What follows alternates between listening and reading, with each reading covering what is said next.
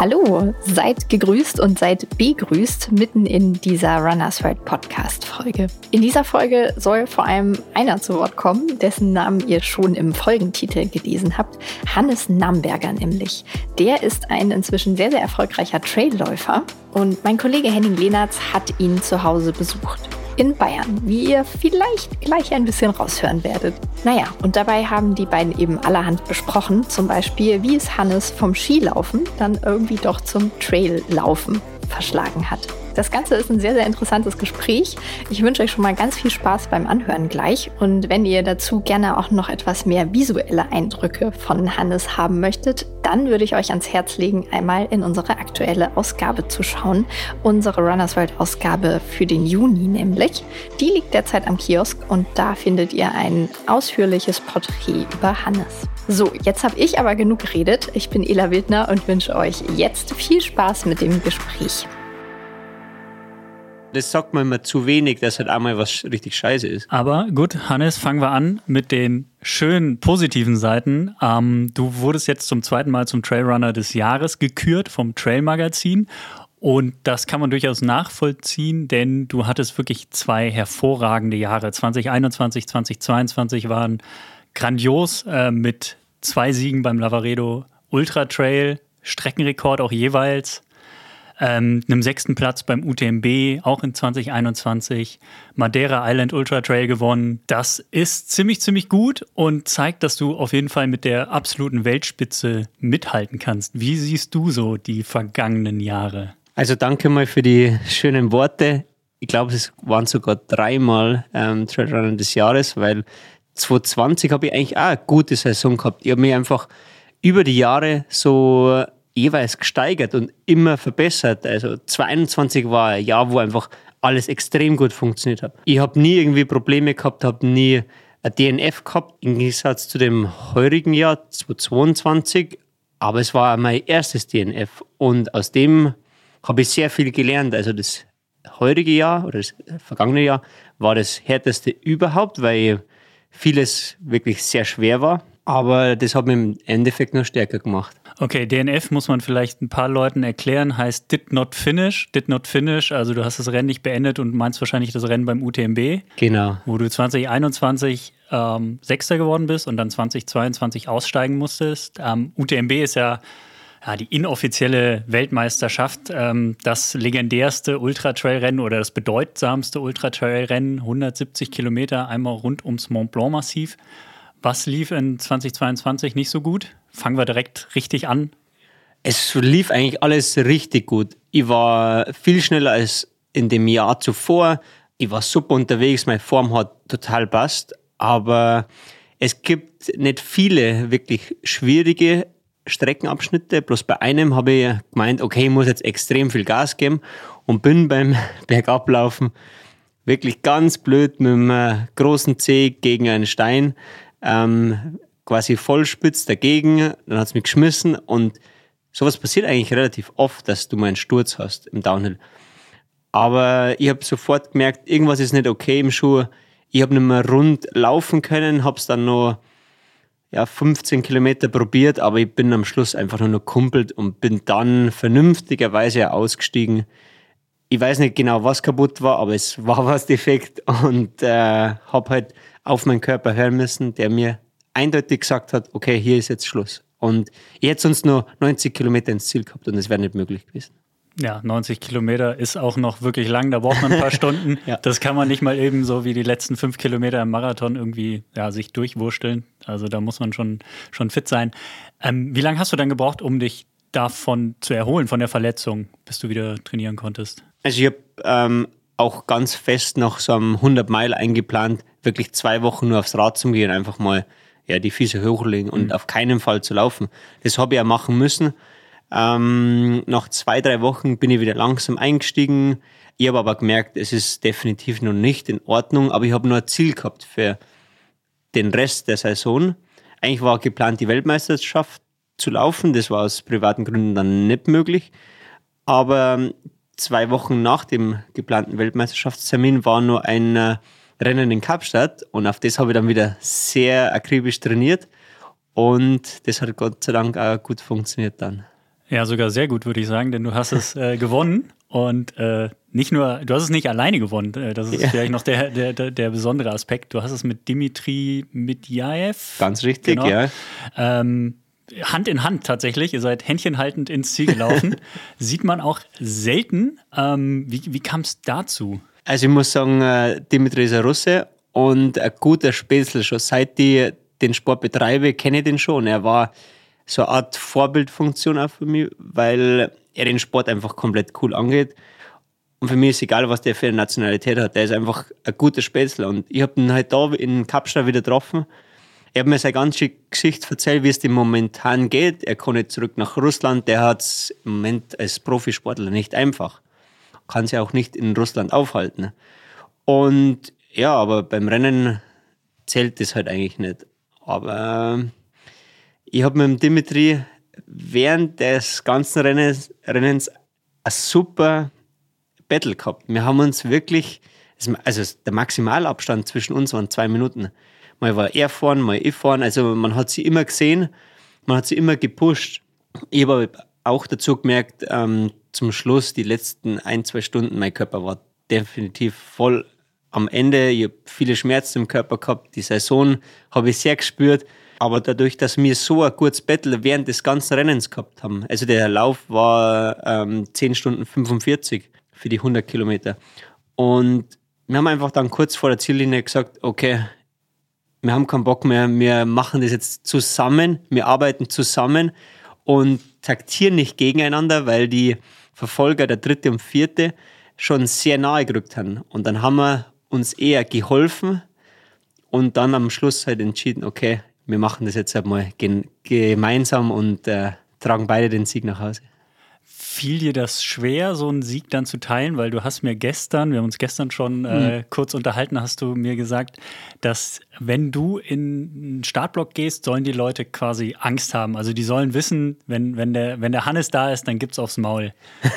Respekt zumindest, nicht Angst, aber ja, man will, also das ist schon so ein bisschen ein Machtspiel oder so ein bisschen Ellenbogen raus vor allem am Start, da ist jetzt da ist die Freundschaft dann vorbei. Aber mit dem Dimitri, das war so eine, so eine Situation, wo ich sage, das war genau die richtige Entscheidung. Und mit ihm dann das gemeinsam zum Feiern, war ein super Moment. Er hat sich extrem gefreut. gefreut ähm, ja, im Nachhinein würde ich es vielleicht nicht mehr machen, aber in dieser Situation war das einfach perfekt und ich bereue da gar nichts. Ähm, ich habe das mit ihm geteilt, das war wunderschön und wenn er es wenn er es darauf angelegt hätte, hätte er mich wahrscheinlich fertig gemacht. Achso, meinst, meinst du, okay. Ich, war, ich glaube, dass ich der Schwächere ich war einfach, ich habe nicht mehr gerade schauen können, mir hat ziemlich viel weh dann. Ich habe meinen C wieder angehaut, der wo dann danach wieder eher kaputt war, aber ja, okay, so ist es halt. Ähm, so ist das Rennen dann im Endeffekt ausgegangen und ich bin super happy mit dem. Okay, das war jetzt dein, ja, dein letztes Rennen. Richtig, ähm, ja. Genau. Wie, wie habt ihr das mit dem Preisgeld gemacht? Habt ihr euch das dann auch teilen müssen? Oder? Der erste und zweite Platz ähm, wurden halt zusammengerechnet okay. und dann durch zwei. Okay, perfekt. Genau. Immerhin das. Sehr gut. Ähm, wir müssen jetzt irgendwie mal so den, den ja. Weg zurückfinden zu deiner, zu den Anfängen deiner Trailrunning-Karriere. Denn wir sitzen jetzt hier in, in Ruhpolding, äh, in der Nähe vom Chiemsee. Das ist so Übergang Alpenvorland in die Berge. Also je nachdem, in welche Richtung man schaut, sind die Berge sehr hoch oder nicht ganz so hoch. Aber du bist hier aufgewachsen. Du hast äh, mir schon gesagt, du hast dein ganzes Leben hier in Ruhpolding verbracht, nie woanders gelebt. Da war ja der Weg dann zum Bergsportler eigentlich vorbestimmt.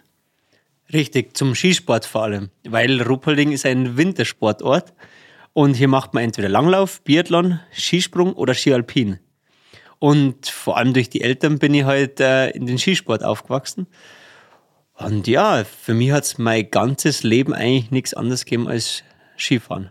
Ähm, du fangst mit, glaube zwei, drei Jahren an am Haushang und dann äh, über einen Sportverein, über einen Skiclub ähm, geht es zu den Rennen und dann zu internationalen Wettkämpfen und dann wurde es sogar mal mein Beruf. Genau. Ähm, nimm uns da gerne mal mit. Also bis, bis zu welchem Alter hast du das professionell betrieben, das Skifahren, das Skibergabfahren? Genau. Also ich war im, äh, in der Nationalmannschaft, im B-Kader, das war so das, das Höchste, was ich damals war. Bin in in der Abteilung FIS und Europacup gefahren. Ja, und habe eigentlich gute Jahre gehabt. Bloß dann habe ich mit 19 eine Verletzung gehabt an der Patellasehne und ich habe mich zweimal operieren lassen müssen. Es war soweit in Ordnung, aber ich habe ziemlich lange Pause gemacht und habe es dann mit 21 Jahren nochmal probiert, wieder anzufangen oder wieder nach der Verletzung zurückzukommen, aber ich habe es einfach nicht geschafft. Ähm, meine Leistung war nicht mehr so wie zuvor und du bekommst genau dieses eine Jahr nach einer Verletzung wieder an die Leistungen von der vorigen Zeit anzuschließen. Aber ich war einfach dann, muss sagen, zu schlecht und auch mein Knie hat nicht mehr ganz mitgespielt. Ja, und dann habe ich aufhören müssen. Und wie wurde dann aus einem Sportler, der Rennen bestreitet, die knapp eine Minute dauern oder noch kürzer, wenn man von oben den Hang runterschießt, zu einem Sportler, der Rennen bestreitet, die 10 Stunden dauern, 20 Stunden dauern können? Also ich habe aufs erst die Sachen gemacht, was ich als äh, Skifahrer nicht gemacht habe. Das war vor allem Fortgehen, Partys. bitte, bitte was? Fortgehen. Fortgehen? Na, fort. Ähm, du Furt. gehst fort, du gehst aus. Ah, Ausgehen. Okay. Ähm, du Partys. hast gesagt, du bemühst dich mit deinem bayerischen Akzent. ja. okay, okay. Aus, ausgehen. Also ich habe die Sachen gemacht, die man halt nicht so macht. Und das halt Partys, ja, ähm, ja Spaß haben einfach. Ich bin viel ähm, äh, mit dem Rucksack gereist, habe mit die Skino viele Sachen gemacht, habe ähm, angefangen Skitouren gehen, Freeriden und dann auch irgendwie im Sommer Berge entdeckt. Ich habe mir zum Beispiel eine ganz normale Alpenvereinskarte gekauft und habe einfach jeden Gipfel, den ich da gesehen habe, wollte einfach mal abklappern. Habe mir dann meinen ersten Laufrucksack gekauft, dann die ersten leichteren Schuhe, dann normale Stöcke und so habe ich angefangen. Und dann hat mir aber wieder der Ehrgeiz gepackt und habe das Ganze schneller versucht, mit weniger Ausrüstung und dann habe ich jetzt erstmal die Watzmanner Überschreitung gemacht und so irgendwie den Weg zum Laufen und ja, zum Trailrunning gefunden. Bis ich mir 2015 dann zu meinem ersten Trailrunning-Rennen angemeldet habe. Und das war der Karwendelmarsch mit 52 Kilometer. Viel zu lang und zu weit. Aber ich habe einfach Lust drauf gehabt. Und ich habe einfach nach dem, nach dem ersten Rennen gewusst, okay, das ist äh, mein Sport, den ich ein bisschen intensiver betreiben möchte. Ähm, was ist denn bei dem, bei dem Rennen passiert, dass es dich so ja, gecatcht hat, dabei zu bleiben? Ich habe irgendwie Lust an dem, an dem Schinden gefunden. Also mir sagen, wenn du dich sehr belastet, da schindest du dich. Und es hat mir einfach taugt, weil als Skifahrer, da ist halt eine ganz kurze Belastungszeit, das Mentale ist entscheidend und du musst auf den Punkt liefern. Und da habe ich einfach langsam starten können und so, ja, etwas gemütlicher ins Rennen. Da ist nicht sofort auf die Leistung ankommen, sondern du hast hinten raus einfach dann beißen müssen, die schinden müssen und das hat mir brutal gefallen.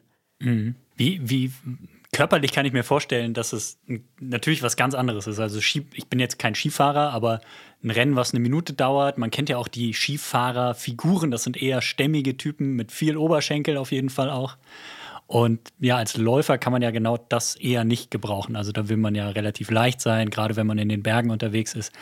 Wie hat das so funktioniert? Also hattest du äh, augenscheinlich das Talent als Trailläufer oder musstest du, musstest du da sehr viel deinen eigenen Körper erstmal in eine andere Richtung bringen, dem was anderes beibringen? Oder warst du gleich mit der Ausdauer ausgestattet und konntest das sehr gut? Nee, als, als Skifahrer geht überhaupt nichts mit Laufen. Die Oberschenkel sind viel zu dick, weil du ja halt sehr viel Zeit in der Kraftkammer und in der Beinpresse verbringst. Maximal auf dem Rad war ich zu Hause, weil da einfach die Oberschenkel nicht geschliffen haben. Und ja, und wie ich mit dem Laufen angefangen habe, war es so, okay, ähm, ich muss als erstes mal versuchen, in der Ebene zum Laufen und ein bisschen Lauftechnik ähm, zu bekommen und vor allem ganz viel Gewicht verlieren. Und ich habe mich dann mit Ernährung beschäftigt. Wie kriege ich einfach die Kilos runter?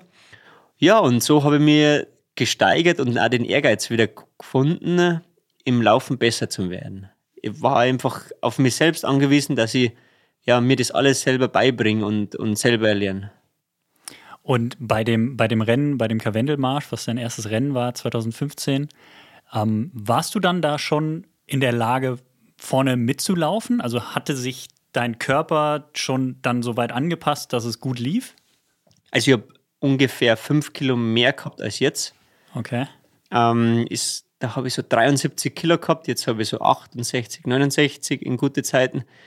Und ich habe noch anders ausgeschaut, auf jeden Fall. Ich habe einen dicken Oberschenkel gehabt und einen, einen festeren Oberkörper. Aber ich bin dann am Ende Fünfter geworden. Aber ja, ähm, mein Körper war weit weg von einem guten Läufer. Okay, und wie sieht das jetzt aus? Also äh, würdest du sagen, du hast jetzt den, den Körper, den es braucht, im, im, um im Traillaufen erfolgreich zu sein? Weil du bist es ja, von daher. Ich habe einen äh, relativ guten Körper fürs Traillaufen auf jeden Fall, fürs Marathonlaufen gar nicht viel zu schwer. Aber bei uns ist das Gewicht nicht das Entscheidende, weil du brauchst viel Substanz, dass du diese langen Distanzen durchhältst. Und du brauchst einen guten Tank mit ja, einem guten Volumen. Mhm. Den habe ich. Was ich im Ultra Trail so spannend finde, ist, da kommen wirklich Läufer aus unterschiedlichsten Disziplinen zusammen. Also ähm, nehmen wir jetzt mal Jim Wormsley, der kommt rein aus dem Straßen- und Bahnlauf. Ähm, Kilian Jornet ist einfach ein, ein Alpinist, äh, Skibergsteiger, Kletterer. Und jetzt kommst du halt vom, vom Skifahren. Würdest du sagen, dass man das, das Traillaufen tatsächlich einfach durch das Trainieren, durch das Machen am Berg, ähm, dass man da dann gut werden kann, egal wo man herkommt? Oder ähm, hast du was von deinem Skifahren früher, vom Skialpin, was dich heute, heute besonders gut macht? Beim Skifahren habe ich vor allem gelernt, was äh, kognitive Fähigkeiten betrifft, dass man da sehr gut sein muss. Und es hilft mir beim Bergablaufen. Umso schwieriger, umso besser ist für mich, weil es ist so ein wie Art Slalomlaufen.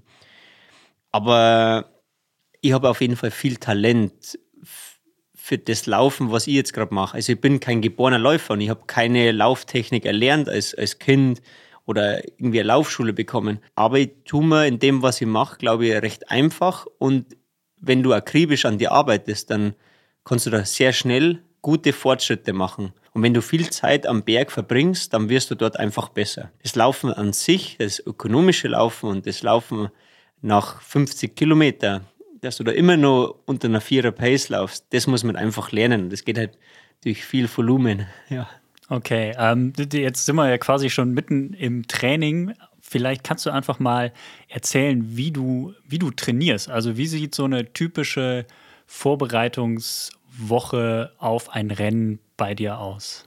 Ähm, es ist halb halb, würde ich sagen, oder ja, drei Viertel laufen und viel auf dem Rad. Also Rad ist bei mir ein ganz wichtiger Teil, weil ich durch das das Volumen oben halten kann, aber mein Körper ähm, nicht zu sehr belaste, weil ich will vor allem in den Rennen immer sehr ausgeruht reingehen, dass ich einen äh, gefüllten Tank und vor allem, dass alles schmerzfrei ist. Und als Trailläufer ist nicht immer alles ähm, ja, ohne Wehwehchen. Also manchmal zwickt was, vor allem äh, vor dem Ultra. Aber es gehört einfach dazu. Und da versuche ich an einem Dienstag, ich fange mal am Dienstag an, das ist eine wichtige Einheit vor ein, also in der Rennwoche, dann nochmal gute Intervalle zu machen, dass ich dann nochmal die Speicher leer mache, nochmal so teste, wie sind die Beine, ob alles stimmt. Und ich mache immer am Berg. Das sind meistens dreimal acht Minuten. Und da merke ich ganz genau, okay, wie ist, sind die Watt, wie ist, ist die Herzfrequenz, passt alles. Dann mache ich am Mittwoch nochmal einen normalen Lauf von 90 Minuten, ähm, 120 Minuten circa, vielleicht ein bisschen mit Rad am Anschluss. Donnerstag wirklich gar nichts. Und am Freitag nochmal ein kurzes Warm-up, bevor es dann in der Nacht, am Freitagabend, ja, ins Rennen geht. Okay, das war jetzt die Rennwoche und jetzt so die, die Wochen davor. Also wie viele Stunden verbringst du laufend am Berg oder auf, auf dem Fahrrad? Wie viele Kilometer reist du da so ab? Ich habe ähm, mir als Grenze gesetzt 150 und dann ist Schluss. Das Kilo, ist, Kilometer. Genau, 150 Laufkilometer, weil man muss immer dazu rechnen, ähm, man hat viele Höhenmeter. Und es sind dann bei 150 schon über 5000. Und das belastet einfach den ganzen Apparat sehr. Deshalb würde ich sagen, 12 bis 18 Stunden. Das ist so mein, mein äh, Trainingssoll ähm, oder das Maximum für eine normale Trainingswoche. Und dann halt das Rad dazugepackt. Ne? Okay, dann kommst du also dann auch wahrscheinlich auf über 20 Stunden in der Woche ja. Ausdauersport. Ja, wenn ich, aber da muss schon eine gute Woche sein, weil wenn man noch nebenbei arbeitet, dann äh, ist es nicht ganz so einfach, so, so ein Volumen hinzubekommen. Es kann aber auch sein, dass man nur 10 hat und es ist völlig fein. Mhm. Also keine Woche ist wie die andere bei mir, weil durchs Arbeiten, durch, durch den Schichtdienst ist nicht ähm, ja, alles immer so gut planbar. Mhm. Be bevor wir auf Arbeiten und Vollprofi, ja. nicht Vollprofi, Amateur, ambitionierter Läufer, wie auch immer kommen, ähm, nochmal will ich nochmal unbedingt beim Training bleiben, weil ja. du hast das Thema Watt angesprochen. Ja. Ähm, Erklär mal, was bedeutet Watt beim Laufen? Also man kennt Watt ja vom Radfahren und inzwischen weiß man auch, okay, je nachdem, welche Uhr man hat, ähm, die unterstützt mhm. dann auch diese Leistungsmessung. Aber wie steuerst du dein Training mit Watt? Also ich verwende beim Laufen den Stride. Das ist der kleine Chip oben an die Schnürsenkel, weil der vor allem fürs, fürs Laufen auf ähm, härterem Untergrund da eigentlich ganz gute Daten liefert. Und ich verwende den vor allem für die Intervalle. Hier habe ich an die Berg habe ich genormte Strecken von äh, das kürzeste ist drei Minuten, das längste ist äh, 30 Minuten. Und da weiß ich ganz genau, wenn ich in der Range bin, dann äh, stimmt die Form. Und so habe ich einfach wieder einen Faktor mehr, den was ich ähm, hernehmen kann, um meine Leistung, um meine aktuelle Form zu bestimmen. Und mein Trainer ist auch ganz dankbar, dann hat er ein paar Daten mehr. Okay, also ihr steuert dann, was geht natürlich auch am Berg, ist es natürlich schwierig, äh, nicht nach Pace, sondern eben nach, nach Watt. Pace haben wir gar nicht. Ja. Also ich habe bis vor zwei Jahren gar nicht gewusst, was Pace ist, muss ich zugeben, weil es einfach nur Herzfrequenz gegeben hat. Mm. Und erst wie ich mich mehr mit Flachlaufen beschäftigt habe, ja. auch sehr spät eingestiegen mit dem, weil immer nur Berge, Berge, ähm, dann habe ich ja gewusst, was eigentlich Pace ist. Sehr gut. Ähm, wo wir schon beim Thema Flachlaufen sind, bist du schon mal ein Rennen gelaufen, so ein 10 Kilometer Straßenlauf oder ein Marathon, Halbmarathon, irgendwas in die Richtung? Nicht wirklich. Ähm, Halbmarathon, aber auch mit 100 Höhenmeter ah, und viel Kies. Okay. Ähm, und ein Marathon als, als Staffelläufer bei der Challenge Rot, bei dem Triathlon-Rennen. Ah, okay. Genau. Aber das kannst du nicht hernehmen als, als Marathonzeit. Ja. Ich möchte sie trotzdem wissen. 242. Äh, okay, 242. Ja, mit ja. viel Slalom laufen. Okay. Weil so viele Leute auf der Strecke haben. ähm, hat dir das Spaß gemacht oder ist es äh, dieses Flachlaufen, ist es nichts für dich? Ja, macht auf jeden Fall Spaß, weil der Fortschritt einfach richtig cool ist, wenn man da akribisch trainiert. Dann merkt man einfach, wie, wie sich die Form verbessert, wie die Zeiten schneller werden. Und für einen Trailläufer ist Flachlaufen sehr, sehr wichtig, weil wenn ich hier zu viel Energie verbrauche, dann kann ich einfach vorne nicht mithalten. UTMB zum Beispiel ist ein Rennen, da ist sehr viel dabei, was man flach laufen muss oder halt auf sehr einfachen Strecken und da muss man einen guten Grundspeed haben, weil sonst hat man verloren. Okay, also das flache Laufen gehört bei dir auch dazu. Also du bist muss, jetzt niemand, ja. der irgendwie Asphalt meidet und nur Höhenmeter jagt. Nein, im Winter muss ich sogar viel Asphalt laufen, ah, weil ähm, es meistens nicht möglich ist, auf die Trails zu gehen es gehört einfach dazu. Du musst als Trailläufer mittlerweile alle Komponenten gut können und Flachlaufen ist ein ganz, ganz wichtiger Punkt. Mhm. Wie, wie hat sich dein Training denn in den vergangenen Jahren ähm, verändert? Du hast mir gesagt, du hattest bis vor drei Jahren, glaube ich, keinen Trainer. Ja. Bist quasi zum Laufen gekommen, vom Skifahren, hast mit dem Laufen angefangen, hattest keine Ahnung vom Laufen, hast dich aber dann fünf Jahre lang selber trainiert. Ja. Wie hast du das gemacht, ohne, ohne quasi, du hast, hattest ja auch nicht dieses Umfeld. Also es war ja nicht, dass du auf so einem Umfeld äh, kamst, wo du mit Leuten zu tun hattest, die sich im Ausdauersport auskennen. Also was hast du in der Zeit gemacht und würdest du sagen, rückblickend hast du dort Sachen richtig gemacht, mehrheitlich oder falsch gemacht? Ich habe auf jeden Fall viele Sachen gut gemacht. Zu denen zählt, dass ich viele Stunden am Berg verbracht habe, also großes Volumen gemacht habe. Ähm, ja, und so eine gute Grundlage mir geschaffen habe. Das, was ganz, ganz wichtig ist. Und umso länger meine Distanzen geworden sind, umso besser habe ich es auch verkraftet. Aber ich habe auch viele Fehler gemacht. Ich habe Läuferknie am Anfang bekommen, dann habe ich die Verletzung und diese. Und da hätte ich gern jemanden gehabt, der wo mir ein bisschen zur Seite steht oder mir Rat gibt oder was muss man beachten. Ich habe nicht gewusst, dass man die Schuhe ein bisschen größer wählt. Dann, ich habe keine Ahnung von Verpflegung gehabt. Ich habe ich hab einfach gelernt durch Schmerz.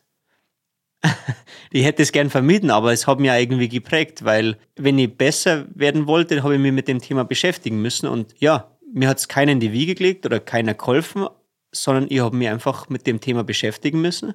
Und damals, sage ich mal, hat es noch nicht so die allgemeine Meinung gegeben, man muss so und so viel Kohlenhydrate in der Stunde zu sich nehmen, sondern ich habe einfach selber viel ausprobiert. Oder ich habe einmal gar nichts gegessen und habe halt durch diesen Schmerz dann lernen müssen, dass du einen immensen Hunger aus am Berg hast. Also ich habe selber viel probiert, aber ich habe auch ganz, ganz viel mit Gefühl gearbeitet. Und das vergisst man mittlerweile durch das datengesteuerte Training, aber man muss wieder zurückkommen und auf seinen Körper hören. Was ist gerade in dem Moment für einen gut? Was bringt die weiter? Wo haben meine Schwächen? Wo haben meine Stärken? Und was muss ich einfach machen, um besser zu werden? Mhm. Äh, wo du wo du es schon sagst, wo sind denn deine Stärken und deine Schwächen? Also wenn du dich da mal einschätzen würdest. Also ganz offen und ehrlich, ich bin nicht besonders gut im Bergauf, Bergab oder im Flachlaufen, aber ich bin ja nirgends richtig schlecht. Und der Mix macht's einfach. Okay. Also ich kann auf keinen Fall mit einem Kilian Berg hoch mithalten, geht nicht. Und na Berg runter wahrscheinlich überhaupt nicht. Aber so der, der Mix aus äh, aus einer ganz guten Leistung in allen dreien machen aus mir einen ganz passablen Läufer. Und ich baue zum Ende hin nicht ab. Ich komme mein Pace meistens halten.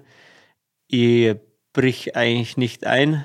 Ähm, habe gute Verpflegung oder gute Verpflegungsstrategie und bleibe immer bei meinem Plan, was ich mir vornehme. Und mir ist eigentlich relativ egal, was die anderen machen, weil ich weiß, dass ich hinten raus nochmal aufdrehen kann und dann äh, meistens über meinen Schmerzpunkt rausgehe.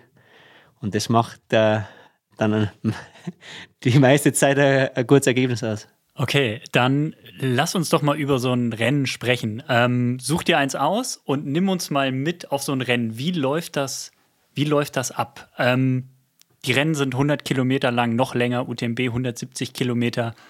Wie geht man daran? Wie weiß man, wie schnell man laufen soll auf den ersten Kilometern? Wie, wie muss sich das anfühlen? Also ich nehme jetzt mal als Beispiel den Lavaredo Ultra Trail her. Das größte Rennen in Spanien, äh, Entschuldigung, in Italien, ähm. hat 5600 Höhenmeter. Also nicht viel für so eine Strecke, eher laufbar. Ähm, eines der wunderschönsten Rennen. An den 13. Genau, an den 13 vorbei. Und äh, letztes Jahr den Streckenrekord aufgestellt mit äh, unter zwölf Stunden. Also so Sechser Pace. Aber alles, mit was. 5.500 Höhenmetern auf 120 Kilometern, Sechser Pace. Nur um es nochmal festzumachen. Das ist. Habe ich erst danach festgestellt, dass das es Sechser Pace ist. Stand, stand, was stand am Ende auf der Uhr? 5, 5 56. 5,56? 11,56, Entschuldigung. Nee, genau. Und auf der Uhr, welche Pace, Durchschnittspace dann? Hast du Habe ich nicht geschaut. Das, das, ist echt, wenn Ich schaue nur auf Herzfrequenz. Das ist echt krass. Okay. Und ich gehe eigentlich relativ entspannt immer, aber mit einer guten Nervosität an, an den Start. Und meistens kenne ich die Strecke, weil ich mache ein bisschen Streckenbesichtigung davor, dass ich ganz genau weiß, was kommt auf mich zu, wo waren die, wo waren die schwierigen Teile, die Teile, wo ich in der Nacht laufe, weil dort ist zum Beispiel um 23 Uhr der Start dann schaue ich mir die ersten fünf Stunden, wo ich eh nur mit Stirnlampe laufe, meistens nicht an, sondern hinten raus.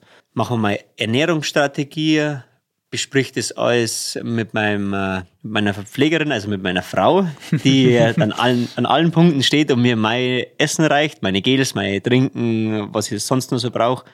Wenn mal was kaputt geht, ähm, hat sie ja immer Ersatzmaterial dabei. Das bespreche ich. Und dann geht es eigentlich ähm, mit dem Trainer an die Details und ich schreibe mir wenig raus, wann ich wo sein muss. Also die Splitzeiten interessieren mich meistens nicht. Ah, okay. Weil das, ich habe es schon mal gemacht und das hat mir, wenn ich hinter der, der gewünschten Zeit gewesen bin, dann hat mir das extrem unter Druck gesetzt.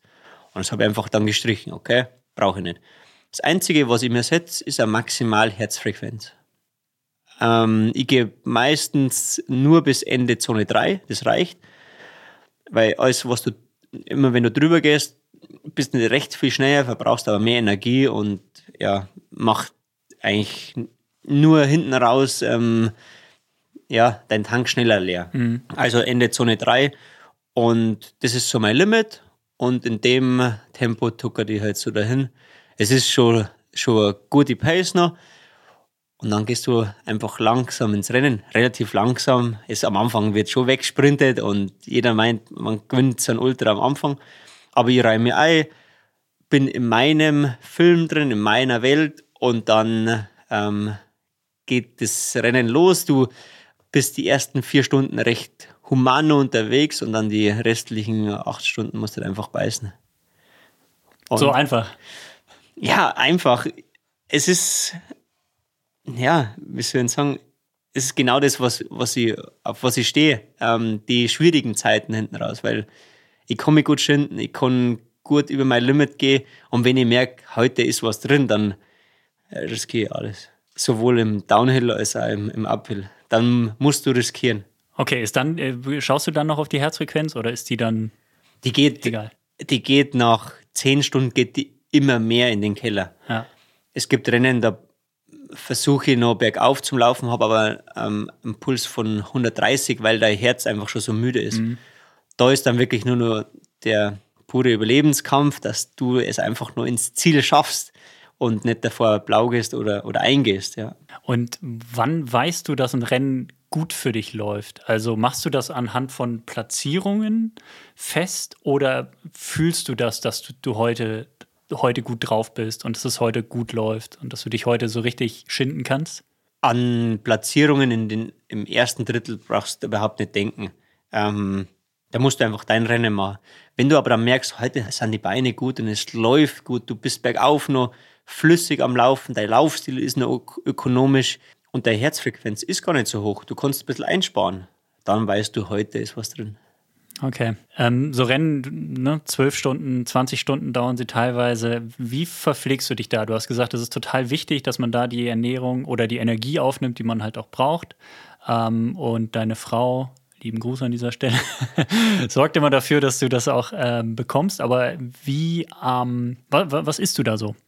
Also hauptsächlich nur den Isodrink. Ich habe dann einen Nahrungsmittelhersteller, der in einem Drink alle wichtigen Sachen wie Kohlenhydrate, ähm, Proteine, BCAAs und Elektrolyte reinpackt. Also da bin ich schon mal gut aufgestellt und dann ähm, packt man dazu noch die handelsüblichen Gels und Riegel. Riegel gehen immer schwer runter, vor allem wenn der Puls sehr hoch ist. Jeder kennt.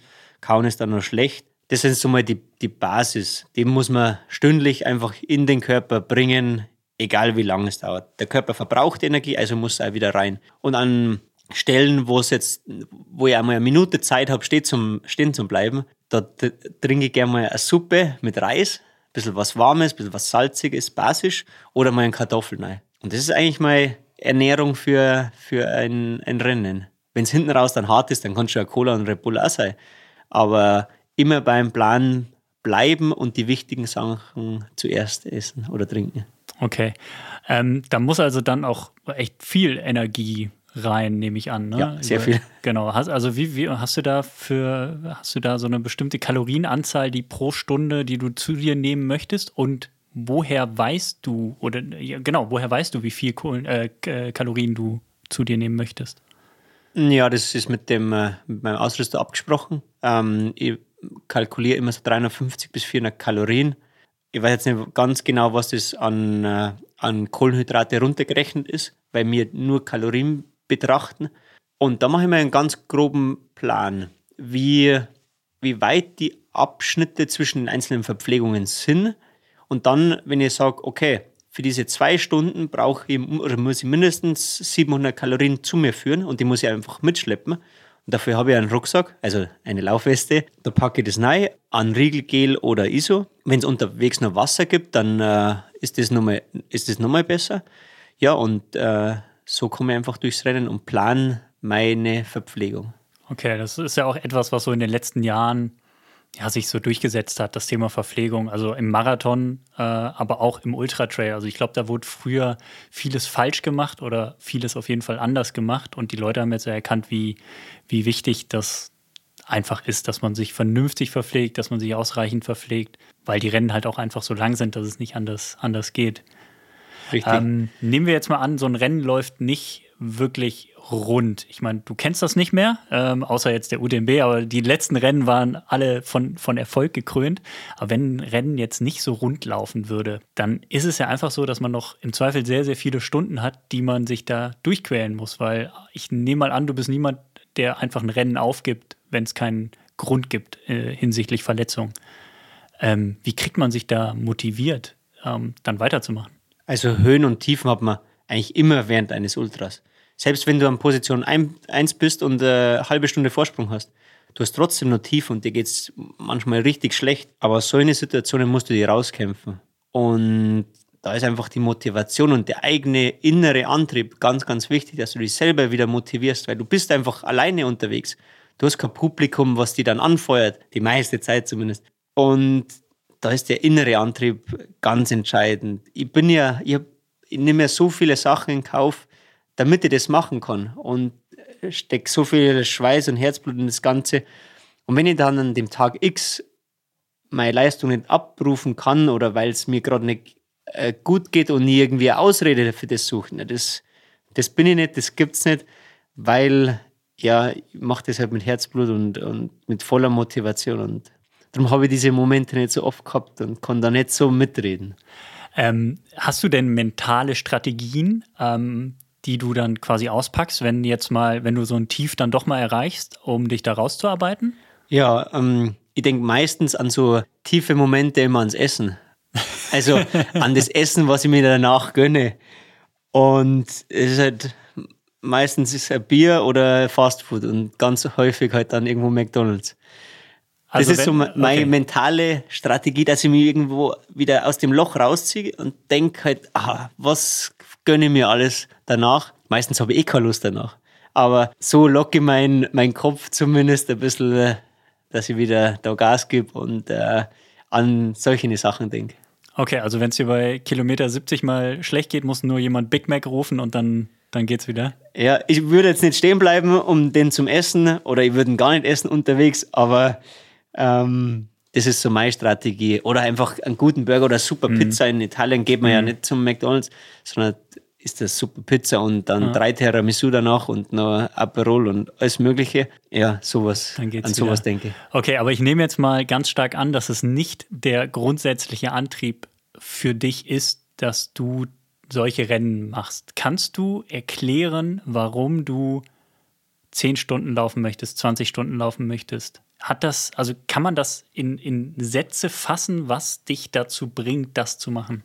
Ich glaube, dass man das nicht erklären kann. Das muss man einfach ausprobieren. Während so eines Laufs erlebst du so viele schöne Momente, so viele, ja, aber Tiefpunkte. Aber durch das, dass du in einer coolen Landschaft unterwegs bist, die du so halbwegs genießen kannst, du bist halt schon sehr fokussiert auf den Trailer und auf den Untergrund. Man muss schon konzentriert bleiben. Aber man nimmt so viele coole Sachen mit sich mit von der Strecke. Und das ist ein Gefühl, was ich schlecht beschreiben kann. Also wir laufen ja auf keiner Straße, sondern immer irgendwo was Spannendes. Und das macht das Traillaufen, Traillaufen halt aus. Und das ist das Schöne. Was das für ein Gefühl auslöst bei mir, ich habe keine Ahnung, aber ich stehe einfach drauf. Okay, also dann ist es doch so. Du hast vorhin ja gesagt, Straßenlaufen, Flachlaufen ist auch cool, aber das in den Bergen ist schon das Ultimative dann. Da vergeht die Zeit einfach viel, viel schneller. Ja da muss ich nicht auf die Uhr schauen, okay, ich habe noch so und so lang zu laufen, sondern ich bin draußen, ich brauche dafür gar nichts. Ich brauche keine Musik, keine Ablenkung. Ich bin draußen und bin so in meiner Spielwiese. Mhm. Würdest du sagen, dass das Traillaufen für dich der wichtigere Sport ist, der dich am mehr erfüllt als das Skifahren damals? Mm, ja. Skifahren, da habe ich es immer hart gehabt. Ich war nicht der extrem talentierte Fahrer. Ähm, mir alles durch, durch Schweiß, durch Fleiß erarbeiten müssen. Und die Schritte waren halt so minimal immer, dass du besser geworden bist. Da geht es ja um Hundertstel, um, um Zehntel. Und im Traillaufen fällt es mir ein bisschen einfacher. Ich weiß nicht warum, aber da ist der Weg jetzt halt nach oben. Also beim Skifahren war ja nicht oben, ich war ja Mittelfeld. Aber beim Traillaufen, da ist mir alles ein bisschen einfacher gefallen und ist cool. Aber es ist ja schön, dass ich beide Sportarten gemacht habe. Mhm. Beide so verschiedene Sportarten, die extrem ja, auseinandergehen. Dass ich das überhaupt machen habe können, körperlich, ist ja schon ein Wunder.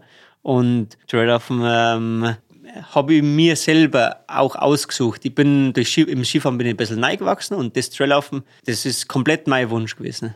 Also ich will jetzt nicht sagen, dass das Skifahren nicht mein Wunsch war, das war auch mein, mein Sport, aber im Trail, das ja, ähm, ist nochmal ein bisschen interessanter. Okay, also wärst du, wärst du quasi mit in einer Läuferfamilie aufgewachsen, dann, dann wärst du wahrscheinlich direkt zum Läufer geworden. Vielleicht. Oder ja.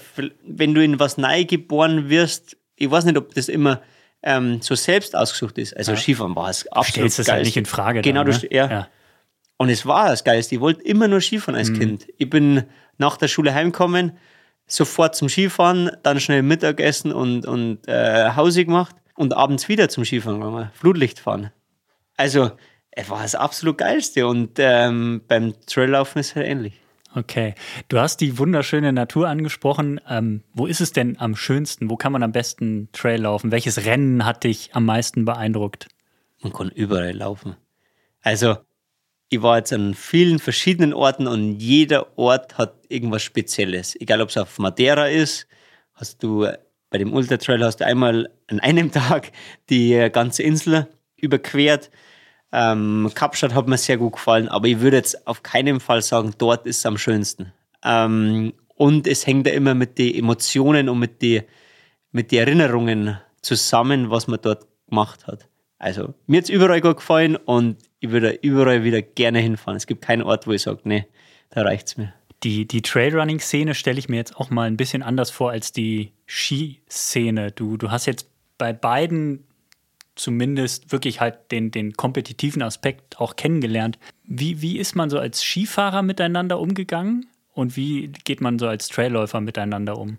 Ähm, beim Skifahren muss ich sagen, du fährst da mit einer Mannschaft. Da haben mehrere Jungs in einem Team, alle gleiche Leistungs- und Altersgruppe. Und da willst du halt gegen anderen ja, immer besser sein. Du willst schneller vorankommen und ja, ähm, du willst dich weiterentwickeln. Und da ist halt manchmal schon gewesen, dass halt nicht immer alles Freundschaft war. Da geht es wirklich um diesen Platz, um diesen, um diesen Startplatz in der nächsthöheren Kategorie. Und da hast du performen müssen. Und wenn du einfach zu langsam warst, dann bist du hinten rausgefallen. Und beim Trail ist einfach so, dass äh, ein bisschen gemütlicher alles ist. Ein bisschen, vielleicht ein bisschen mehr freundschaftlich. Du kannst mehr fragen. Da steht der Erste mit dem, ich sage jetzt mal, mit dem schlechtesten Läufer, mit dem, der wo gerade als Ziel hat, den Cut-Off zu schaffen, an einer Startlinie. Und das ist ein bisschen cooler, finde ich. Ähm, macht ein bisschen mehr, mehr lockere Stimmung in das Ganze. Und du kannst da jeden alles fragen. Also es gibt wenige, die wo sagen, na, ähm, die beantworte nichts oder äh, mit dir sprich nicht. Und wenig arroganter, diese Sportart auf jeden Fall. Okay, also beim Skifahren wäre man nicht händchenhaltend, mal abgesehen davon, dass man natürlich nicht zeitgleich auf der Piste ist, aber da wäre man jetzt nicht unbedingt händchenhaltend ja, genau. durch, durch den Ziel. So kann man sagen, ja. Okay. Ähm, du hast die Schinderei angesprochen ähm, während des Rennens, zum, im Training natürlich auch, also die ganzen Stunden, die man da verbringt. Ähm, wir waren vorhin bei dir im, im Keller äh, wo dein Fahrrad steht, wo deine Trainingsgeräte stehen, wo du sehr viele Stunden verbringst und ähm, dich ja durch dein Training quälst, äh, im positiven Sinne würde ich jetzt mal sagen. Aber du hast auch was Nettes gesagt, ähm, dass du nach dem Rennen eigentlich mehrere Tage zu nichts mehr zu gebrauchen bist und du auf die Hilfe auch von deiner Frau angewiesen bist und ähm, wieso, wieso macht man das? Also wieso nimmt man es in Kauf, dass man Rennen bestreitet, nach denen man sich zwei Tage lang nicht bewegen kann, wo man Schmerzen hat? Ähm, das ist halt für, für Außenstehende ja eigentlich nicht wirklich nachvollziehbar. Ja, ich kann mir an das meistens nicht mehr erinnern, was danach war, weil so weit denke ich gar nicht. An diese, an diese schlechten Momente nach einem Rennen, die versuche ich wieder auszublenden die können halt leider dazu, dass ähm, die Füße wehtun, die Gelenke wehtun, die Hüfte schmerzt und der Gang extrem langsam ist. Dazu kann ich meistens nicht schlafen oder habe Fieber und der Körper versucht einfach wieder klar zu kommen und aus diesem Überlebensmodus, den er halt mehrere Stunden gehabt hat, wieder zurückzufinden. Aber es nehme ich gerne im Kauf, weil äh, ich stehe einfach auf Wettkampf und ja, ich, ich möchte Wettkämpfe machen, um mir, um mir selber halt manches zu beweisen, aber auch mich selber zu verbessern. Und halt nur beim Wettkampf kann ich halt diese Grenzen überschreiten. Im Training bin ich weit unter dem Leistungsniveau, was ich dann im, im Rennen habe. Und das finde ich cool. Das taugt mir und das macht Spaß. Okay, also du bist wirklich jemand, den das Rennen dann auch so weit motiviert, dass er da völlig über sich hinauswächst. Ja, so ganz ja vor allem zum Ende hin. Ja. Ähm, Im Training würde ich nie so lange Strecken laufen. Da ist bei 50 wirklich Schluss, 50, maximal 60. Ähm, aber beim, beim Rennen macht das nichts aus und vor allem hinten raus wird halt ultra einfach zäh, der wird hart und der, der schmerzt, aber es sind auch gute Schmerzen. Man mhm. kann das auch als positive Schmerzen auffassen. Du hast, du hast ja auch vorhin gesagt, dass du hinten raus nicht so stark einbrichst oder deine Leistung irgendwie ganz gut halten kannst und das schaffen ja viel, viele andere nicht. Und du meintest auch, du versuchst am Anfang, dich nicht von anderen beeindrucken zu lassen im ersten Drittel des Rennens. Was geht aber einem so durch den Kopf, wenn man so merkt, okay, man ist auf Rang 7, vor einem sind sechs Jungs, die alle auf Weltniveau laufen, die ja jetzt auch nicht, die man alle kennt, die alle gute, gute Läufer sind. Ähm, wie bleibt man da ruhig und lässt sich nicht, nicht anstacheln, da mitzugehen? Das stelle ich mir auch total schwierig vor. Weil im Marathon macht man das ja nicht. Im Marathon versucht man die Pace zu laufen, die man laufen möchte, und da, da bleibt man im Zweifel dann dran, ne? Naja, beim Trail musst du deinen Plan halt durchziehen und du weißt ja nicht, wie geht es ihm davor. Du kriegst schon die Infos von außen. Wie schaut der aus? Wie, wie ist sein Schritt durch die Verpfleger, die halt ähm, bei der Station warten und die sehen dann die anderen. Aber du musst eigentlich bei deinem Plan bleiben und deine Strategie durchziehen. Und am Schluss heißt es einfach nur wirklich überleben. Und wenn es der andere vor dir schafft, ins Ziel zu kommen, dann hat er Glück gehabt.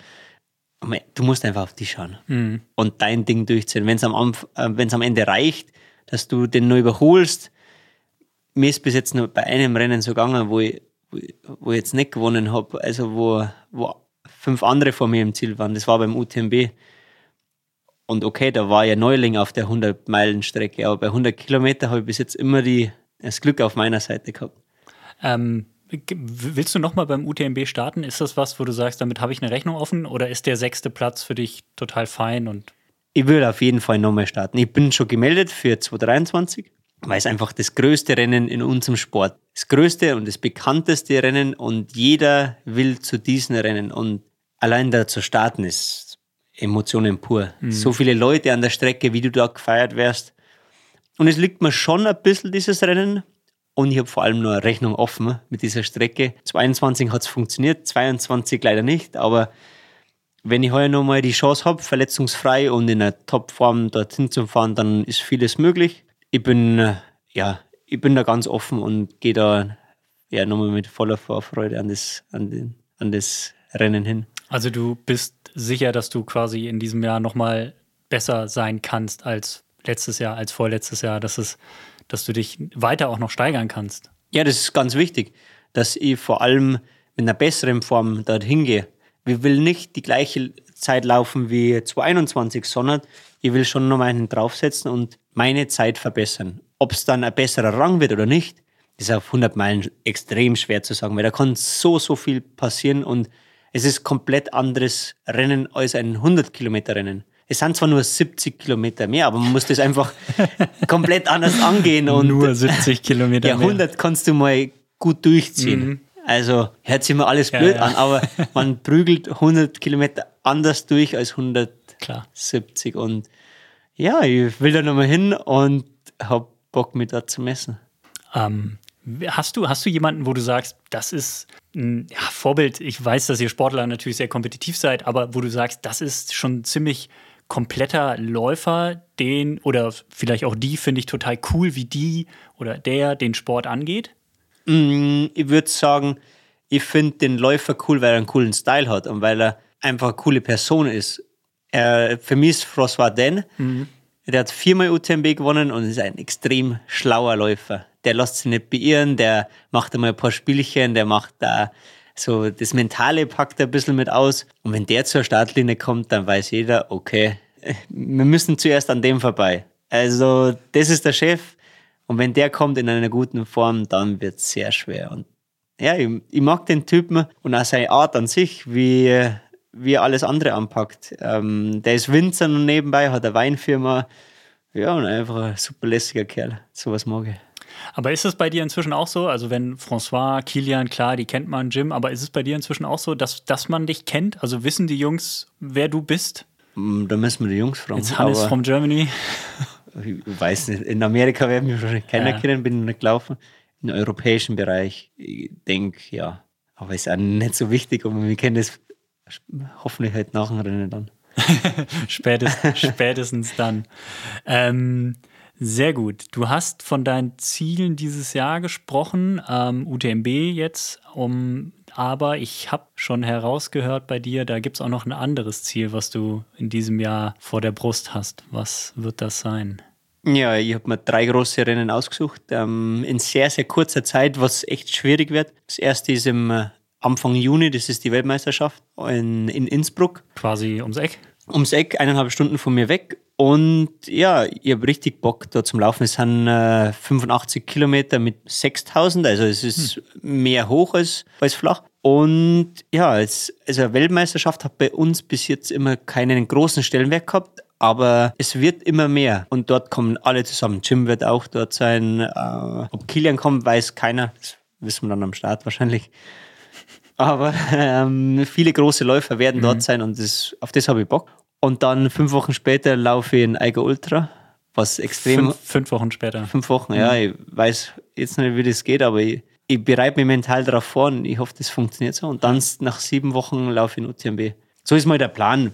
Aber also den Plan stelle ich eigentlich nur immer für mich in meinem Kopf auf und ob es dann funktioniert, weiß ich nicht. Und ich gehe ja nur an den Start, wenn wirklich alles tipptopp in Ordnung ist.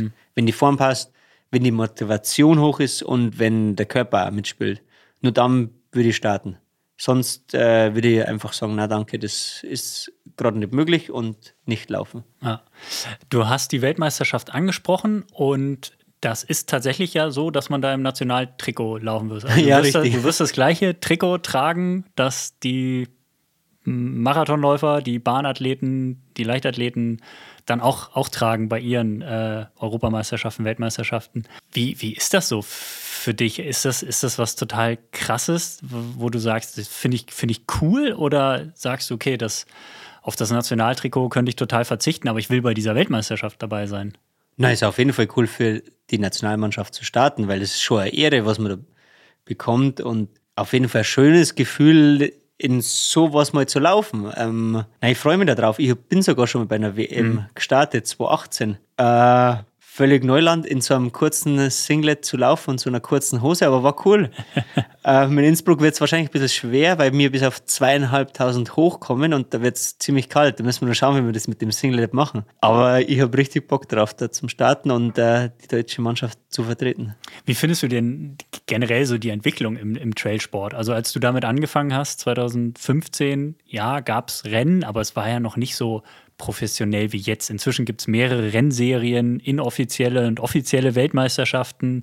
Kein Mensch blickt mehr durch, aber es hat sich so herauskristallisiert, dass es so ein paar Rennen gibt, die quasi wie, wie der UTMB, wie Lavaredo, wie Western States, die einfach ein hohes Prestige haben. Und jetzt die Weltmeisterschaften. Ähm, wie siehst du das Ganze? Glaubst du, irgendwann wird Trailrunning olympisch sein?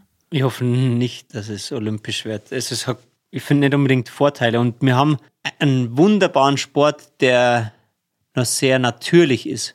Und es ist noch nicht viel Geld drin, der wo den Sport ein bisschen, ich würde sagen, beeinflusst oder in eine Richtung lenkt. Sondern wir haben ein paar Serien, man versucht gerade eine Richtung zu finden mit einer UTMB World Series. Ähm, dann gibt es halt noch die WM und dann gibt es halt ein paar Klassiker. Aber so ist es ja in vielen Sportarten, dass du so Monumente, so klassische Rennen, die wo einen riesen Prestigewert haben, dass sie die immer durchsetzen oder immer Bestand haben. Und dann gibt es außenrum eine Weltmeisterschaft und noch ein paar Serien, die halt ja vielleicht ein bisschen mit mehr Geld äh, da spielen können. Und so muss halt der Sport so seine Richtung finden. Aber dass das in sehr kurzer Zeit dann gleich übersichtlich oder gleich eine Richtung einschlägt, das kann man jetzt auch nicht erwarten. Wir haben Sponsoren wie den UTMB, der wo da viel Geld investiert und der wo eigentlich eine ganz coole Richtung geht. Und man muss dann ein bisschen abwarten, Geduld haben und einfach schauen, wo die, wo der Sport und auch die ganzen Serien und, und Events halt hingehen. Also ich würde einfach geduldig bleiben und nur abwarten. Mhm. Es gibt ja jetzt auch, ja, nicht nur, nicht nur Ultra-Trail. Also man denkt beim Traillaufen auch gleich immer an UTMB, an diese ganz langen Sachen, aber man, man kann ja auch einen Marathon jetzt nur laufen, wobei ein Marathon in den, in den Bergen ist natürlich auch nochmal eine andere Herausforderung als im Flachen. Aber ähm, hast, du so ein, hast du so ein Rennen, wo du, wo du sagst, das möchte ich unbedingt mal machen? Das ist so mein großer Traum? Mm, Ja, ich würde alle vier großen Rennen der Welt mal machen und da gehört der UTMB dazu, Mhm. Dann gehört Western States in Amerika, dann der Hard Rock 100 und äh, Diagonal de Four Ah, auf okay. La Réunion, Ja. wenn ich es richtig ausspreche. Ja. Und es sind halt so lange Rennen, alles Ja, 100 Meilen. Alles 100 Meilen, genau. Wenn ich das in meinem Leben schaffe, dass ich alle vier mal mache, wäre es super cool. Ey, cool, einen hast du, noch drei. Easy. Ja, ich bin dabei. Ich gebe mein Bestes, aber ich möchte da zuerst alle coolen Rennen in Europa machen und nicht gleich ans andere Ende der Welt fliegen und oder gleich nach Amerika, sondern ähm, zuerst mal alles bei uns machen und dann mich weiterentwickeln. Aber weiterentwickeln heißt ja für dich, glaube ich, vor allen Dingen deine, deine Leistungsfähigkeit steigern, wenn ich dich, dich da jetzt richtig verstanden habe. Ne? Also Ja. schon irgendwie die bestmögliche Version von dir selbst sein. Also Richtig. unabhängig von dem, was die anderen machen. Aber wenn du für dich dein Maximum erreichst und dich weiterentwickelst, dann, dann scheinst du ja damit happy zu sein. Absolut. Ja. Und im Moment bin ich sehr happy, weil ich habe für mich viel erreicht, aber ich bin trotz- trotzdem noch hungrig auf mehr. Und wenn ich mir treu bleibe, nicht selber zerstöre, sondern immer meine, Gru- meine Grundregeln befolge und es ist nicht zu viel machen, ja okay, ich habe vorher gesagt, ich plane drei Rennen in kurzer Zeit, aber die sind für mich machbar. Aber mit Verbrennen meine ich auch, dass ich nicht zu viele 100 Meiler mache.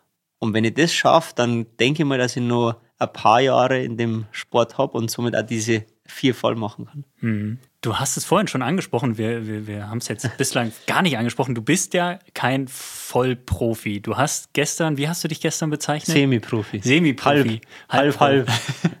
genau, denn, denn du hast tatsächlich noch einen Job. Du bist bei der Polizei, äh, bei der Bundespolizei und arbeitest knapp 30 Stunden pro Woche. ja. Also ähm, das ist ja schon ordentlich. Also das haben die Jungs, mit denen du da mitläufst, soweit ich weiß, alle nicht. Okay, François ausgenommen, der hat sein eigenes Weingut, aber ja, vielleicht lässt er auch für sich arbeiten, ich weiß es nicht. Aber die anderen Jungs, die sind alle, alle Vollprofi. Die machen den ganzen Tag nichts anderes, außer, außer ihrem Sport frönen. Glaubst du, das ist ein Vor- oder ein Nachteil, dass du diese Absicherung durch die Polizei hast, finanziell, und du weißt, jederzeit kann ich dahin zurückkehren? Also für mich persönlich ist es ein Vorteil, weil ich kenne noch den, äh, den Job als Vollprofi.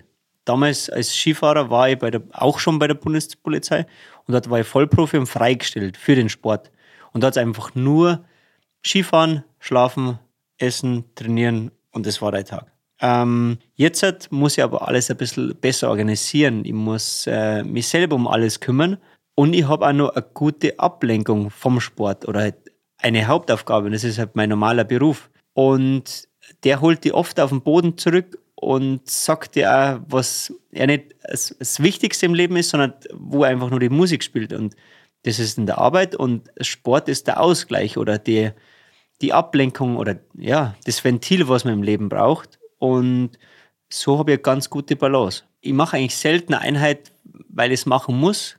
Ganz selten mal nach der Nachtschicht, da habe ich wirklich gar keinen Bock, weil da will ich am liebsten ins Bett gehen, aber gehört halt auch dazu. Aber die meiste Zeit gehe ich raus und habe richtig Bock jetzt zum Trainieren. Also ich sage die meiste Zeit. Und als Vollprofi, glaube ich, verlierst du dieses Gefühl ein bisschen, okay, ich muss jetzt das machen, weil es steht auf dem Plan und ich muss Leistung bringen, weil sonst kann ich die Miete nicht bezahlen oder sonst bekomme ich im nächsten Jahr keinen Vertrag. Und das Gefühl habe ich im Moment nicht. Ist auf jeden Fall echt beeindruckend, dass du das Pensum, was du machst, die Leistungsfähigkeit, die du hast, schaffst, obwohl du quasi einen Job hast, einen Vollzeitjob fast. Äh, Ja, Also- aber die ersten Jahre war das kein Problem, da habe ich nur richtig viel Energie gehabt. Da habe ich nur Vollzeit gearbeitet und aber auch voll trainiert. Du hast halt immer trainiert, dann hast du mal wieder die verheizt, also du bist mal wieder komplett auf, auf Null zurückgegangen, weil es einfach zu viel war. Und ich merke jetzt auch durch diese, durch diese langen Jahre im Sport, dass ich schon einmal Ruhe brauche. Ich würde am liebsten noch weniger arbeiten, aber es geht halt nicht. Ähm, was ich damit sagen will, es zehrt schon auch. Der Sport, der braucht, der fordert schon auch seine, seine Energie. Ähm, es ist nicht alles so wie, wie mit Mitte 20, dass alles so locker läuft, sondern ähm, ja, die Erholung, die braucht man schon wirklich. Also du, du merkst, dass du älter geworden bist tatsächlich? Ja, doch, merke ich auch. Bin zwar 33 erst, aber ja, man merkt die vielen Jahre, dass man einfach Leistungssport mhm. macht. Okay, und dann versuchst du das zu kompensieren, indem du einfach smarter trainierst, nicht mehr die Fehler machst, die du früher natürlich gemacht hast, weil du ja gar keinen Peil hattest von, von dem Sport. Ja. Und du hast ja jetzt auch einen Trainer an deiner Seite, ja, ganz äh, der das sicherlich auch versucht, besser, besser zu steuern. Ja, dass man einfach weniger Fehler macht und weniger sie abschießt. Mhm. Ähm, ich habe mir für mich die, dieses Limit gesetzt von 150 Kilometer. Das habe ich wirklich nur im Sommer zu ganz mhm. guten Zeiten. Die meiste Zeit bin ich um die 100. Krass, das ist echt nicht viel, ne? Nein, selbst, selbst, mit, selbst, mit, Höhenmetern ist das jetzt, wenn man sich da die anderen anschaut. Na, aber dafür stimmt die Qualität. Mhm. Also ich mache keine oder wenig Junk Miles. genau. Und somit fahre ich ganz gut. Wenig Fehler machen, gute Qualität und wenn du trainierst, dann soll am Ende einfach dabei was rauskommen. Also bei jeder Einheit musst du dir denken, für was mache ich das gerade? Mhm. Was bringt mir diese Einheit? Und vielleicht bringt das dann mehr als einfach nur rausgehen und Kilometer schrubben. Mhm. Also du hast dann auch über die Jahre dich wirklich so in diesen Sport hineingearbeitet, also auch Wissen angeeignet und weißt jetzt einfach, wie du funktionierst, aber wie der Sport auch im Allgemeinen funktioniert. Ja, ähm, in gewissen Bereichen bin ich gut. Ernährung, ähm, Strategie, wie geht man Rennen an, vor allem auch das Mentale, bin jetzt nicht so schlecht drauf. Wie man einen Trainingsplan schreibt, habe ich absolut keine Ahnung. Interessiert mich nicht, das macht mein Trainer. Mhm. Ähm, der schafft mir, was ich zu trainieren habe, dass ich an dem Punkt dann fit bin. Ja, und somit fahre ich eigentlich gerade ganz gut. Wie, wie, wie funktioniert eure Zusammenarbeit? Das würde mich jetzt noch interessieren. Also ähm, dein Trainer heißt Lars Schweizer, genau, ich, ne? Lars genau. Schweizer. Wie, wie, wie arbeitet ihr zusammen? Also wie kommuniziert ihr miteinander und wie, wie, wie kriegst du deinen Trainingsplan? Wie, also wie reagierst du darauf? Sagst du, was hast du mir denn da für ein Mist hingeschrieben? Wie soll ich denn das schaffen? Oder na, bei meinem Trainingspensum ist das ja alles human. okay, du sagst dann, ich, ich will mehr, ich will mehr. Man kann mehr machen, wenn ja. man, wenn man ähm, wenn es gerade geht. Okay. Nee, aber ähm, wir sehen uns eigentlich fast nie. Wir sehen ein oder zweimal im Jahr. Wir machen alles online über, über Training Peaks. Da gehen meine, meine Pläne hoch und ihr ladet automatisch die Daten über die Uhr und über den Watt- und Herzfrequenzmesser mhm. dort hoch. Somit kann er mir immer gut einschätzen, wie es mir aktuell geht. Und dann halt ganz viel kommunizieren über WhatsApp, über Chats, über ja, alle möglichen Arten, was man gerade hat. Und dieser Methode fahren wir beide ganz gut. Also er trainiert nicht nur mich, sondern ich bin ein Halbprofi und dann die restlichen 30, 40 Athleten, was hat, die machen das just for fun. Also mhm. ähm, das Agentur von mehreren Trainern und die haben spezialisiert auf Trailrunning. Und so diese Kommunikation, also die, die passt perfekt auf mhm. mich und auf alle anderen auch, ja. Also äh, da ist einfach dann auch so ein Vertrauen, dass du sagst, okay, das, was er mir da aufschreibt, das machst du einfach und das funktioniert und ja, wenn es mir zu viel ist, dann sage ich natürlich, was du, das ist zeitlich vielleicht nicht möglich. Mhm. Also ich kann jetzt keine Strecke, zu lange Strecke aufschreiben, mhm. sondern wir machen ganz viele Intervalle, ganz viele Dauerläufe im Grundlagenbereich, ganz viele lockere Sachen. Das gehört alles dazu. Und dann einfach ganz, ganz wichtig die die, die, nicht die tägliche, aber die wöchentliche Kommunikation. Oder einfach WhatsApp und ich schreibe ihm, du, heute geht's überhaupt nicht.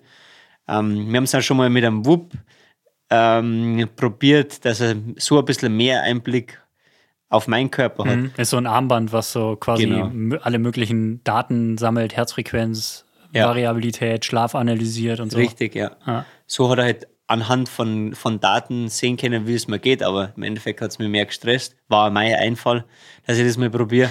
Hab's dann wieder weg, da, weil vom, vom Rennen war ich einfach zu nervös und dann hat das Teil halt angezeigt, okay, du bist im roten Bereich und hast dir Sorgen gemacht. Mhm. Obwohl es das nicht warst, du warst nur nervös, okay, ja. Mhm. Ähm, haben wir wieder beiseite gelegt. Im Endeffekt, das Wichtigste ist einfach das Körpergefühl und das tägliche reden mit dem Trainer oder einfach nur, du, heute hat alles passt, alles okay, weiter im Plan. Mhm. Perfekt. Reicht und ich kann wieder trainieren. Woran merkst du denn, dass du auf dem richtigen Weg bist? Also woran machst du fest, das Training funktioniert, ich bin fit, ich werde immer fitter und ich werde in acht Wochen, wenn das Rennen ist, werde ich so fit sein, wie es geht? Wenn man zum Beispiel genormte Strecken hier abläuft, egal ob Trail oder flach, und gewisse Splitzeiten kenne ja. Wie mhm. lang brauche ich zum Gipfel hoch? bei der, bei der Pace oder bei der Zone, was ich Mhm. gerade laufe. Und wenn ich merke, okay, heute habe ich richtig Druck im Schuh, heute passt und die Zeit passt auch, das Körpergefühl stimmt dazu, dann weiß ich, okay, das ist gerade ganz gut. Und wenn man selber noch den Fortschritt merkt, obwohl man schon ein gutes Level hat, dann ist das ein geiles Gefühl und dann, ja, ist das beste Gefühl. Mhm. Du hast ja vorhin schon gesagt, und das wäre auch komisch, wenn es anders wäre, du glaubst, da geht noch mehr, du kannst noch besser werden. Hast du aber jemals, wenn du jetzt zurückblickst, gedacht, dass du an den Punkt kommst, an dem du jetzt bereits bist? Also nehmen wir jetzt mal 2018. Da warst du ja eigentlich noch ein, ein Niemand, wenn man so will. Ähm, hast du da gedacht, okay, ich, ich werde mal ein richtig guter Trailläufer? Na, nee, gar nicht. Ich habe hab angefangen mit der Skyrunning-Serie. Also sehr viel vertikale Höhenmeter in sehr schwierigen Gelände und maximal so 50, 60 Kilometer waren die Rennen. Und ich habe gesagt, wenn ich da einmal aufs Podest laufe, boah, das war mega. Dann habe ich alles geschafft, was ich machen wollte. Und dann habe ich ja, zwei Jahre später ein großes Rennen gewusst, gewonnen und dann war ich eigentlich schon mega happy mit dem. Dann war ich schon zufrieden. Welches Rennen war das? Das war Lavaredo das erste Mal, Okay, das war dann 2021. äh, 21. Okay. ja Oder einfach mal die, die magische Grenze von 900 ITRA-Punkten. Das ist dieser, dieser Wert für Trailläufer, dieser Wert, der die ähm, Weltrangliste auch bestimmt und ja, so dein, deine Position so einrückt. Ja. Weißt du, auf welcher Position du da gerade so liegst? Oh, ich sag so Top 10 weltweit. Ähm, aber da gehört halt alles dazu. Kein Berglauf, also nur vertikal, aber auch 100 Meiler dazu. Es wird irgendwie so ganz kompliziert. Keiner versteht, wie zusammengerechnet. Ja, ganz ne? richtig, ja, ja. Aber vorne sind schon alles Ultraläufer, glaube ich. Also ne? die, die Kilian, Liste Jim. hat schon die Berechtigung, weil Kilian Ja. Mhm. und Wormsley haben schon Nummer 1 und 2. Also das passt schon so. Okay. Dieser Algorithmus, dieser Wert, die komische Formel hat schon richtig gerechnet. Okay. Also und du, du willst da noch ein paar Positionen nach vorne. Ich war mal ganz kurz unter die Top 5. Ganz kurz, ich war, glaube ein paar Wochen war ich mal Top 5. War ich schon happy. ist, ist cool, ja? Ja, war cool. Ich habe einen Screenshot gleich gemacht und habe dann alle Späßel geschickt. Das Kilian 1 und ich glaube 5, ich war happy. Mhm. Ja. Cool. ähm, Gibt es etwas an diesem Sport, was du, was du nicht cool findest, wo du sagst, das sollte sich ändern oder da musst du dich ändern, um, um das besser hinzukriegen? Ehrlich gesagt fällt mir jetzt gerade gar nichts ein. Ähm, ich hoffe, der Sport bleibt so, wie er ist. Und damit meine ich ja, dass ähm, das Doping nicht zu dem Sport findet. Und leider muss ich sagen, dass letztes Jahr bei der Serie Zinal, das ist ein sehr kurzer Lauf, ich glaube so 30 Kilometer. Hat er Schon. 30? Ah, kann sein. Ist ein Klassiker. Marathon, genau. Ja, also auf jeden Fall unterhalb der, der Marathondistanz haben zwei Dopingfälle ähm, haben auftaucht. Im Nachhinein, der Sieger wurde disqualifiziert Mhm. und die Siegerin. Und ich weiß jetzt nicht, woher die waren. Ich glaube, Beide aus, beide aus Kenia, glaube ich. Kenia? Ich glaube, Okay. beide aus Kenia. Kenia oder Äthiopien hätten Mhm. sie gerade. Und das ist halt schlecht. Ähm, das macht ein richtig schlechtes Bild. Das muss nicht sein. Im Marathon passiert es öfter und im Trail war das halt jetzt so das erste Mhm. Mal. Es hat einmal ein paar Fälle gegeben, dass manche ja, verbotene Medikamente wie Vigvaporub oder so zu sich genommen haben. Ist verboten. ich glaube. Okay. Also so, so Sachen halt, ähm, es ist kein reines Epo, sondern es, ja. Und das war schlecht für den Sport. Das Voll, wird den ja. Sport richtig versauen. Im Moment ist ganz gut, weil wir, weil wir Läufer aus der Elitegruppe eine Association gegründet haben. Und da ist dieser Punkt nochmal verschärft worden, dass die Rennen das nochmal stärker kontrollieren, nicht nur für, nicht nur für die Eliteläufer, sondern auch für die Masse der Läufer. Dass dieser Punkt Medikamentenmissbrauch, also Ibuprofen, Paracetamol, dass der gar nicht auftritt. Und ähm, wir uns selber schützen als Läufer. Ja, und wir dürfen mittlerweile gar nicht mehr eine Paracetamol unterwegs einschmeißen. Also ich habe das noch nie gemacht, möchte jetzt damit sagen, aber Mhm. Sollte man- sollte man das, auch nicht tun? Das äh, machen viele, weil es du hast Schmerzen. total und es- verbreitet. Und ich, ich habe richtig Angst vor dem, wenn ich das nehme, weil du merkst ja überhaupt nichts Mhm. mehr. Aber in dem Volkssport muss man schon sagen, dass das ein bisschen so gang und gäbe ist. Mhm. Ja, und da will diese Association einfach gegen alles vorgehen, mhm. gegen äh, ja, diesen Medikamentenmissbrauch, aber auch gegen Anti-Doping und noch stärkere Kontrollen. Das war einfach gut. Also für, für Anti-Doping. Du hast gerade gegen Anti-Doping gesagt. Achso, Entschuldige. Oh. Entschuldige. Nicht, dass hier irgendwelche, ja, irgendwas Falsches dargestellt ja. wird. Und ja, dass halt wirklich dieser ja. Punkt gar nicht aufkommt und mhm wir es, uns selber schützen. Das ja. war gut. Trailrunning ist echt so ein bisschen heile Welt. Ne? Also man hat ja, so noch. das Gefühl, es ist so klein und Familie, ja. auch wenn es natürlich immer professioneller wird und der UTMB ja, da ist sehr viel Geld im Spiel und das ist auch nicht alles cool, wie es da abläuft. Ähm, aber das ist ja ein anderes Thema. Aber genau, man hat natürlich irgendwie im Trailrunning, man möchte, man möchte das bewahren. Genau. Ne? Und man denkt ja, wie kann ein Mensch 170 Kilometer in dieser mhm. Zeit laufen? Da muss irgendwas nicht richtig mhm. laufen. Ähm, wie geht das? Und ich denke mir selber, wie kann man das machen? Ja. Aber die meisten, und ich, ich hoffe, es bleibt so, da kann ich die Hand ins Feuer legen, dass da nichts falsch mhm. läuft. Bei euch kommen dann gar keine von der deutschen NADA Anti-Doping-Agentur, Welt-Anti-Doping-Agentur vorbei morgens klopfen und sagen, hey, Hannes, ich möchte mal ein bisschen Blut und Urin von dir haben. Nein, bis jetzt noch nicht, weil äh, wir nicht Teil des NADA oder WADA-Programms sind. Es ist aber so, dass vor oder während oder auch nach oder hauptsächlich nach einem Wettkampf dann äh, Kontrollen stattfinden, vor allem halt für die Sieger. Oder zum Beispiel vor einem Rennen du bestimmte Blutwerte zu dem Veranstalter schicken musst und der dann überprüft, wie hast du Abweichungen in deinen Blutwerten, wenn er einfach schon mehrere Proben von, von dir genommen hat, um dich zum Schützen, aber auch um Unauffälligkeiten ja, preiszugeben. Okay, das ist ja, ist ja schon mal auf jeden Fall ein Anfang. Aber glaubst du, das muss tatsächlich noch in die Richtung gehen, so wie es bei, ähm, ja, bei den Leichtathleten ganz normal der Fall ist oder bei allen anderen olympischen Sportarten, dass da wirklich zu jeder Zeit jemand vorbeikommen kann? Ja, ich würde es mir wünschen. Schon, ja. Ne? ja. Wäre super für den Sport. Okay. Ähm, das waren jetzt so die Aspekte, die nicht so toll sind. Das war ja die Eingangsfrage. Was findest du an dem Sport nicht so toll? Jetzt umgekehrt, was ist so das, das Geilste an dem Sport, wo du sagst, mega, dass es das gibt oder mega, dass es so ist, wie es ist?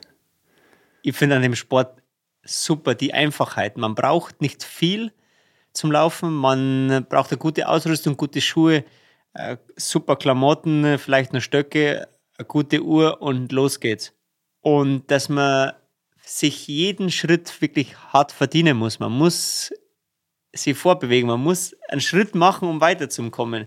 Beim Radfahren kannst du mal vielleicht ein bisschen laufen lassen. Aber das Trailrunning ist ein hart verdienter Sport, weil du da sehr viele Höhenmeter machst.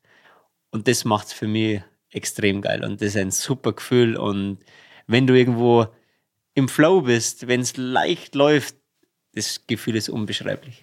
Also, dass der, du, du kannst verstehen, warum immer mehr Leute das Trailrunning für sich entdecken und immer mehr Veranstaltungen, immer mehr Leute an den Veranstaltungen teilnehmen. Ich kann es jedem nur empfehlen, mal auszuprobieren. Wenn man vom Laufen kommt und da eine gute Basis hat, dann auf jeden Fall mal auf Trails wechseln und in die Berge ähm, einfach mutig sein und das ausprobieren. Bergab laufen ist total einfach, man kann das lernen zumindest. Also ähm, am Anfang ist es schon noch schwer, aber man lernt es und das ist ein super Gefühl, weil man sehr coole Fortschritte und sehr schnelle Fortschritte macht. Ja, und das kann auch süchtig machen. Mhm. Ich, ich warne jetzt einfach mal an dieser Stelle, wenn ihr, wenn ihr sonst irgendwie Halbmarathon lauft, dann lauft nicht gleich einen Marathon in den Bergen, sondern sucht euch die kürzeren Distanzen aus. Weil das ist wirklich was, was ich beobachte. Die Leute verbinden mit Trail immer gleich Ultra und wollen dann auch die ganz langen Sachen machen. Und das ist ja gar nicht nötig. Man kann auch auf den 30 Kilometer Strecken total viel Spaß haben. Mach ja. Genau. Also das ist extrem wichtig, dass du die kürzeren machst. Mhm. Und dann halt langsam steigern, nicht mit einem 50er einsteigen, den Fehler habe ich auch gemacht, ja. sondern langsam mit einem 20er und dann einem 30er und einem 40er, so ganz mit, mit Bedacht und mit, mit Sinn des Steigern. Ja, aber man hat ja heute manchmal das Gefühl, dass was früher der Marathon ist, äh, war, ne, so, oh, ich bin einen Marathon gelaufen und alle dachten, geil, das ist heute so der 100-Kilometer-Trail. Aber das ist halt schon, es ist schon krass. Es ist krass, wirklich, es ist krass. Und da muss man wirklich auf seinen Körper hören und sie langsam steigern. Glaubst du, ähm, das ist jetzt so die ja, abschließende Frage, Wohin wird sich der Sport noch entwickeln? Glaubst du, ihr werdet alle noch schneller und wir sehen irgendwann Zeiten von 18 Stunden beim UTMB. Ich glaube, der Streckenrekord wird jetzt aufgestellt, 19 Stunden irgendwas. 50 oder so, ja, ja. 1950. Erstmal unter 20. Glaubst du, da, da geht noch so viel mehr oder ist so das, das menschliche Limit erreicht? Und wenn, wenn du sagst, man kann sich noch verbessern, wo? An welchen Stellen? Ich weiß nicht. Und äh, ist ja gut, dass ich es nicht weiß. Das macht das Ganze ja spannend, dass ich noch nicht das Ende ja, sehen kann. Es ist ähm, viel Zeit rauszuholen an die Verpflegungen, dass man da wirklich gar nicht sich hinsetzt oder Schuhe wechselt oder irgendwas was tauscht, sondern hin, auffüllt und weiter. Da ist noch viel Zeit zum Holen, aber die Zeiten, die heuer aufgestellt worden sind, die sind extrem krass, aber man darf ja niemals nie sagen und ja, mit Spannung diesen Sport verfolgen und schauen, wo er hingeht und ja, ich hoffe, ich bin ein Teil davon und kann da ein bisschen mitspielen. Ja, ganz offensichtlich. Jetzt habe ich doch noch eine Frage. Könntest du dir noch längere Rennen vorstellen? Ähm, 200 Meilen, 200 Kilometer oder was auch immer? Ist es dann wirklich nur ein Rennen oder ist es dann eine Expedition? Und selbst 100 Meilen ist manchmal, denke ich mir, ist es nur ein Rennen oder ist es einfach ein Überlebenskampf? Und ich denke, ich sage jetzt einfach mal, alles über 200 ist mehr Expedition und einfach schauen, dass man es nur irgendwie übersteht. Das hat nichts mehr mit einem Wettkampfgedanken mhm. in dem Reinen zu tun, sondern ja, wenn es du ins Ziel schaffst, dann bist du ein Held. Oder mit Laufen. Ne? Es ist halt, hat dann auch nicht mehr viel mit, mit Laufbewegen zu tun, wenn man fast alles nur noch Am Anfang wandert, ja, ne? aber ja. zum Schluss ist es einfach schnelles Wandern, Berg hoch, Berg runter und wenn es gerade ist, versuche ich mich halt ein bisschen schneller fortzubewegen. Ich bin nur in den Wettkampfgedanken zu Hause, deshalb ist es Maximale nur die 100 Meilen. okay, an dieser Stelle dann nochmal der Hinweis auf die Weltmeisterschaften in Innsbruck. Wann im Juni sind die nochmal? 9. Juni, 9. meine Juni. Distanz, ja. Genau, also äh, am 9. Juni einmal nach Innsbruck fahren ähm, und sich das anschauen. Kommt ja nicht allzu oft vor, dass die, die Trail-WM so nah äh, ist und in den Alpen stattfindet. Äh, ich werde auf jeden Fall vor Ort sein, werde es verfolgen, finde es total cool und drückt dir die Daumen für das Rennen und alle beiden, die dann in kurzen Abständen danach noch folgen. Lieber Hannes, vielen Dank für deine Zeit. Alles Gute. Vielen, vielen Dank. Das war also das Gespräch zum Porträt mit Hannes Namberger. Wie auch eingangs schon erwähnt, schaut gerne mal am Kiosk vorbei, wenn ihr das Porträt auch anschauen und lesen mögt. So, und wenn ihr unseren Podcast jetzt vielleicht noch nicht gerade beim Laufen gehört habt, dann würde ich vorschlagen, geht doch jetzt einfach selbst mal eine Runde raus. Vielleicht probiert es ja mal aus mit dem einen oder anderen Trailläufchen. Dabei und beim Laufen sowieso wünschen wir euch ganz viel Spaß und freuen uns, wenn ihr in der nächsten Folge wieder mit dabei seid und reinhört in den Runners World Podcast. Bis dahin, macht's gut